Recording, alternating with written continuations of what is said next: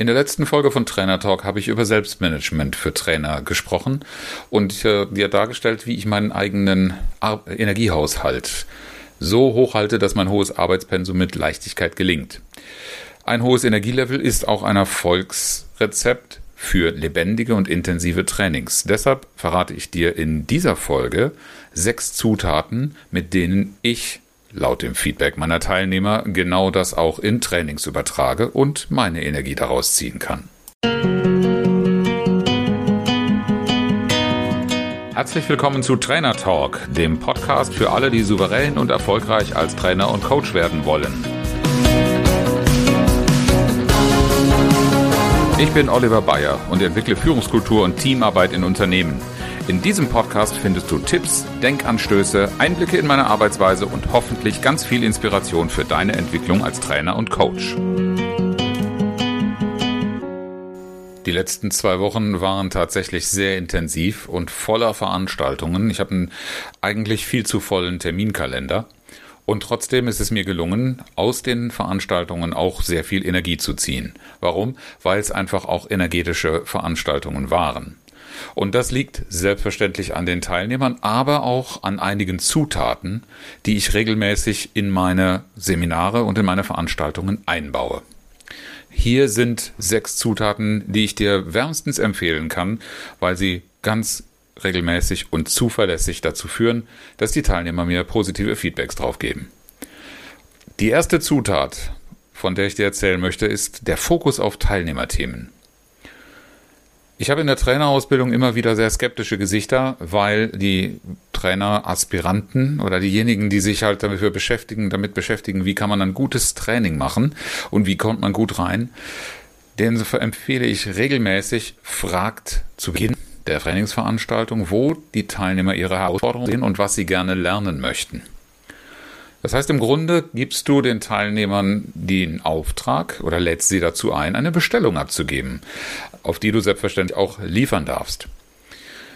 Wenn möglich ist, äh, dann frage ich das sogar vor dem Training ab, äh, was die Teilnehmer besonders interessiert, um einen Fokus darauf zu haben, was besonders relevant ist. Denn egal in welchem Thema wir unterwegs sind, meistens ist das so groß, dass du ohnehin einen Fokus brauchst. Also warum nicht gleich die Teilnehmer daran beteiligen und damit auch ein gutes Mittel zu haben, einen roten Faden durchzuhalten, und zwar einen roten Faden, der deinen Teilnehmern taugt. Du kannst nämlich im Laufe der Veranstaltung, je mehr Informationen du bei dieser Abfrage bekommst, umso treffender, umso relevanter auf die Teilnehmer reagieren und damit ihr Interesse immer wieder halten, Commitment erneuern und damit bleiben sie bei der Sache und finden das interessant. Die zweite Zutat darf nicht weiter überraschen, weil ich das auch in Trainerausbildungen immer wieder mache und auch bei der Online-Trainergeschichte sehr häufig betont habe. Das ist eine ansprechende Mediengestaltung. Mein Vater pflegt immer zu sagen, das Auge ist immer mit, wenn er in seiner Speisegaststätte die Teller mit den Mahlzeiten hergerichtet hat. Und dieses Prinzip habe ich mir auch für Trainings, egal ob online oder im Seminarraum, zu eigen gemacht. Zu Beginn meiner Trainertätigkeit sahen meine Flipcharts allerdings noch nicht so aus, dass ich mir die heute mit Freude wieder anschauen könnte. Im Laufe der Zeit haben mir meine Teilnehmer aber bestätigt, was ich auch als Teilnehmer selbst immer schon so empfunden habe. Ein ansprechend gestaltetes Flipchart mit Visualisierung und ja, angemessen eingesetzten Farben und Farbvielfalten, es sollte halt nicht äh, aussehen, als wäre es in einen Farbkasten gefallen, unterstützt den Lernprozess. Du hast einen Eyecatcher, der für Aufmerksamkeit sorgt und ja, auch ein bisschen unterhält. Und ähnliches gilt natürlich für gut gemachte PowerPoint-Folien oder andere digitale Präsenzaktionswerkzeuge wie digitale Whiteboards etc. Zur ansprechenden Gestaltung gehört dabei unter anderem eine gute Bildsprache, Symbolik. Dafür muss man kein begnadeter Maler sein. Ich hatte in der Schule immer sehr schlechte Kunstnoten, weil das Malen, das Zeichnen durchaus nicht zu meinen Talenten zählt. Und trotzdem habe ich mir eine gewisse Bildsprache oder ein gewisses Bildalphabet eine Bibliothek zurechtgelegt von Dingen, die ich immer wieder gerne äh, einsetze und die ich auch auf eine bestimmte Art und Weise in der Visualisierung unterstütze, so dass ich immer wieder sehr, sehr positive Rückmeldungen auch auf die Flipcharts bekomme. Und dasselbe gilt auch für die PowerPoint-Folien. Ich bin allerdings noch gar nicht so lange mit PowerPoint unterwegs, weil ich da ganz lange Zeit keine Idee hatte, wie ich das mache. Wenn du da Ideen brauchst oder Anstöße, melde dich gerne bei mir. Ich teile gerne. Zutat Nummer drei. Das ist eine abwechslungsreiche Seminardramaturgie. Ich bin gerade heute wieder von einem Training gekommen, wo die Teilnehmer mir von ihren, also erst im Schlussfeedback, äh, von ihren Befürchtungen, Anfangsbefürchtungen berichtet haben, dass das trocken werden könnte. Die haben sich vorgestellt, so eine Führungskräfteschulung ist eine sehr, sehr anstrengende Geschichte. Und Fakt war, dass sie am Schluss überrascht waren, wie kurzweilig und kurz der Tag ausgefallen ist. Und wie viel sie mitnehmen konnten, dadurch, dass sie immer wieder in andere Szenarien gesetzt worden sind. Ich habe ihnen Aufgaben gestellt, wir haben diskutiert, ab und zu habe ich auch mal einen Input gegeben. Aber wichtig ist, dass das nicht zu lange in einem ganz bestimmten Modus bleibt und damit ermüdet. Die Teilnehmer dürfen sich immer wieder angestoßen, angeregt fühlen durch eine andere Übung, durch irgendwelche Spiele, wenn es denn sein muss. Und äh, ich kann wirklich nur schwer verstehen, warum auch heute noch so viele Teilnehmer überrascht sind, wenn sie viel Abwechslung in den Methoden und äh, viel Aktivierung bei mir erfahren. Der Effekt ist sehr einfach. Du hast einfach einen ganzen Tag wache, interessierte und gut gelaunte Teilnehmer um dich herum. Und ich achte konsequent darauf, meinen Redeanteil in den Veranstaltungen so gering wie möglich zu halten, um Teilnehmer reichlich zu Wort kommen zu lassen. Wenn die Teilnehmer über ihre Themen sprechen, machen sie in aller Regel viel größere Lernschritte und viel mehr Bewegung auch in Gedanken, als wenn nur ich mit irgendwelchen klugen Worten daherkomme. Und das ist das, was die Teilnehmer auch als maßgeblichen Erfolgsfaktor wahrnehmen, wobei sie oft gar nicht merken, dass sie selbst diejenigen sind, durch ihre Partizipation, durch ihre Teilnahme das äh, Geschehen und den Erfolg des Seminars maßgeblich mitzugestalten und zu bestimmen. Vielleicht gibt es immer noch zu viele Anbieter, die diese Dinge nicht genügend ähm, in, in den Fokus rücken. Und vielleicht ist es aber auch die Assoziation mit dem Schul- oder mit dem Universitätsbetrieb. Denn die Gruppe heute, die ich hatte, die war tatsächlich noch nicht seminarerfahren. Aber da kannst du mal sehen, wie sehr wir von der eigenen Schulzeit geprägt sind. Ich bin nicht mal der Vertreter einer Spielefraktion, möchte ich dabei betonen. Ich bin schon auf einer sehr sachlichen Ebene unterwegs. Aber auf einer Ebene, die nicht meiner Sachlichkeit entspricht, sondern die da ansetzt, wo es den Teilnehmer interessiert und wo es ihm wichtig ist. Und das ist meine Erklärung dafür, dass das Energielevel dabei hoch bleibt. Zutat Nummer 5. Das ist Humor. Humor und Atmosphäre.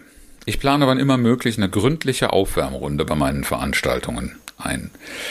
Ich war früher der Meinung, dass dadurch zu viel Zeit verloren geht und ich höre das auch von Trainerkollegen heute ab und zu, aber ich weiß heute, dass die dabei entstehende Arbeitsatmosphäre die Teilnehmer viel schneller in die Fragestellungen eintauchen lässt und sich öffnen lässt, um neue Erfahrungen und Denkansätze anzunehmen.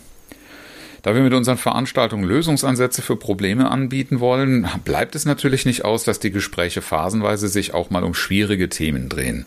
Und dann ist es mir wichtig, diese schweren, Schwere nicht so sehr spüren zu lassen, sondern durch eine Prise Humor immer wieder für Auflockerung zu sorgen ohne dabei allerdings unangemessen albern zu werden. Das ist, ich, ich lache zwar gerne, aber albern, ähm, das, das mag ich selber nicht so sehr. Und mir ist auch völlig klar, dass viele, viele in meiner Zielgruppe äh, auch gar nicht so sehr, ähm, naja, dieses reine Lachen und das reine Entertaining mögen. Man kann schon noch eine ernsthafte Verankerung haben und trotzdem das Ganze mit einer lockeren Leichtigkeit besprechen. Und das führt dazu, dass bei mehrmoduligen Veranstaltungen äh, immer schon auch eine Vorfreude auf die nächste Veranstaltung entsteht. Wir haben uns heute verabschiedet und die Teilnehmer freuen sich einfach auf die nächsten Termine, an denen wir uns treffen, einfach weil sie diese Atmosphäre schätzen gelernt haben, in der sie sich mal richtig ja, fallen lassen können. Im Sinne von, ich darf hier mich fallen lassen, ich darf hier etwas äußern, was mich belastet und ich werde dafür nicht verurteilt, ich werde dafür nicht angegangen, sondern im Gegenteil, ich finde dafür Verständnis und ich finde auch Ideenansätze und Vorschläge, Unterstützung dabei, mit diesem Problem besser fertig zu werden. Und das gutieren die äh, Seminarteilnehmer durchweg positiv durch ein hohes Maß an Vertrauen und Partizipation. Wenn ich mich eingeladen und akzeptiert fühle, dann ist das ein ganz anderer Punkt. Also da ist die Hemmschwelle einfach niedriger, also mich mit einzubringen. Und du hast natürlich dann auch bei Einzelveranstaltungen eine ganz gute Chance auf eine Folgeveranstaltung, wenn nämlich die Teilnehmer sagen, wir würden das gerne fortsetzen, gibt es dazu eine Aufbaumaßnahme. Das passiert mir ganz häufig. Das ist ein Rezept, wie ich an Folgeaufträge zu Trainings komme, dass nämlich die Teilnehmer anfragen, können wir da bitte weitermachen. Zutat Nummer 5. Ein ganz, ganz wichtiges Element, das Storytelling. Ich habe das immer schon ein sehr interessantes Thema gefunden, schon vor meiner Selbstständigkeit als Trainer und hatte mir immer mal vorgenommen, da einen Kurs zu belegen oder irgendetwas zu machen, um das zu lernen. Und im Laufe meiner Trainertätigkeit kam ich dann irgendwann auf den Trichter, dass ich das längst getan habe. Denn ich habe dann von Teilnehmern immer wieder das Feedback bekommen, dass sie die von mir geschilderten Fälle besonders hilfreich fanden und äh, sich darin wiedergefunden haben. Ich habe das allerdings bloß aus meiner persönlichen Erfahrung, aus meiner Erinnerung als Führungskraft erzählt, als Personaler und auch habe ja auch über zehn Jahre selbst als Führungskraft gearbeitet und die darin erlebten Führungs- und Kommunikationssituationen herangezogen. Und wenn ich dann so erzähle, dann werden natürlich bei mir die Emotionen aus dieser Zeit wach. Und dadurch erzähle ich lebendige Geschichten, die ganz anders bei den Teilnehmern ankommen, als wenn ich einfach nur eine Theorie beschreibe und logisch erkläre, was worauf folgen muss und so weiter. Das hat den Vortrag äh, an, an den Stellen immer automatisch lebendiger gemacht und die Zuhörer finden das dann interessanter, sie finden ja auch einen leichteren emotionalen Zugang. Und wenn du jetzt mal an dich selbst denkst, du hast mit Sicherheit auch jede Menge Situationen erlebt, die du in Gedanken nachvollziehen könntest und erzählen.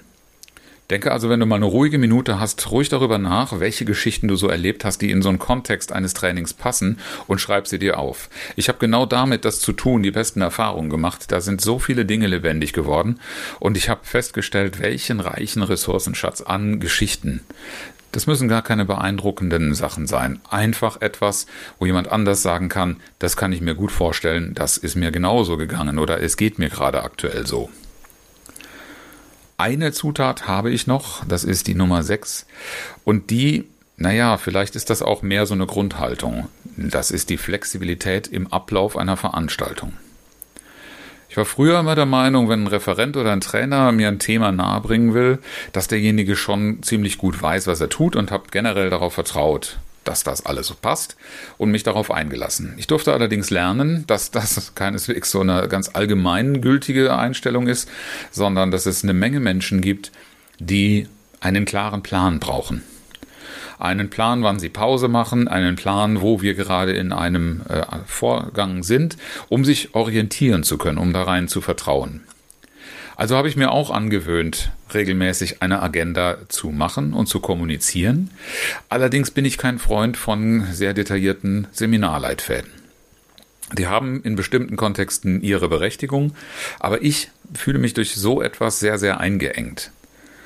Warum? Weil ich feststelle, dass ich, wenn ich mit Gruppen arbeite, ganz andere Dinge an Bedürfnissen entstehen, ganz andere Fragen oft aufkommen, als ich in dem Seminarleitfaden so berücksichtigen kann.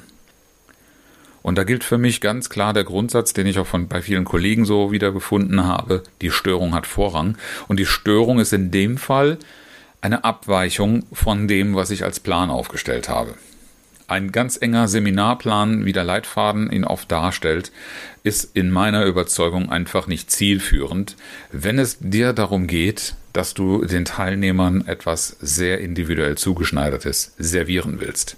Ich bleibe natürlich in meinem Themenkontext, ich bleibe natürlich in meinem Auftrag, aber ich setze die Schwerpunkte so, wie die Gruppe zeigt, dass sie Notwendigkeiten hat. Ich habe es gerade heute wieder so gehabt, dass wir in einem Thema mittendrin hängen geblieben sind und eine Diskussion aufkam, die für die Gruppe unglaublich wichtig war, aber die ich so natürlich nicht vorhergesehen hatte und auch gar nicht vorhersehen konnte, der ich aber gerne den entsprechenden Raum gegeben habe. Und dann muss man mal schauen, wie man mit restlichen Themen umgeht, wie man sie zusammenfasst, wie man sie verschiebt oder wie man sie vielleicht auch in eine Transferaufgabe so verpackt, dass die Teilnehmer trotzdem das, was vereinbart ist an Inhalten, mitnehmen können, aber dann einfach so auch wahrnehmen können, dass sie das Gefühl mitnehmen dürfen, ich habe hier wirklich eine Unterstützung bekommen, ich habe hier Antworten bekommen und das war für mich eine lohnende Veranstaltung.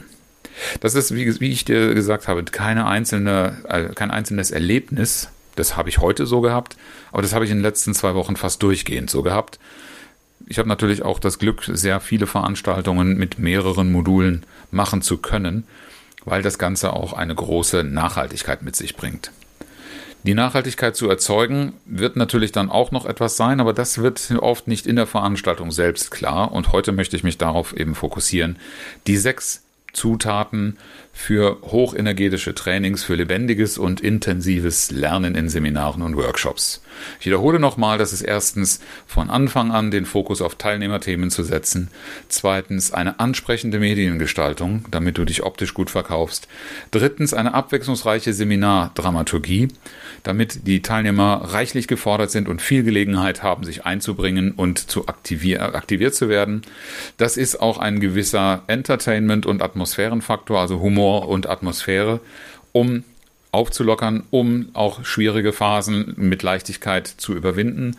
Das ist Storytelling als ein wesentliches Entertainment, aber eben auch Verständnis oder Kommunikationswerkzeug. Äh, und das ist die Flexibilität im Ablauf, damit du eine wirklich auf den Kunden zugeschnittene Maßnahme anbieten kannst.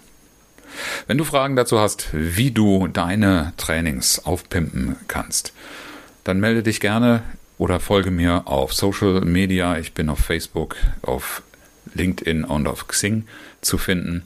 Da findest du auch regelmäßig die neuesten Nachrichten zu meinem Podcast. Und ganz wichtig, vergiss nicht, diesen Podcast zu abonnieren und weiter zu empfehlen, damit mehr Menschen davon profitieren und unsere Landschaft mit Trainingsangeboten besser und interessanter, attraktiver wird. Auch die heutige Podcast-Folge beende ich wieder mit einem inspirierenden Zitat heute von Friedrich Dürrenmatt. Je planmäßiger die Menschen vorgehen, desto wirksamer vermag sie der Zufall zu treffen.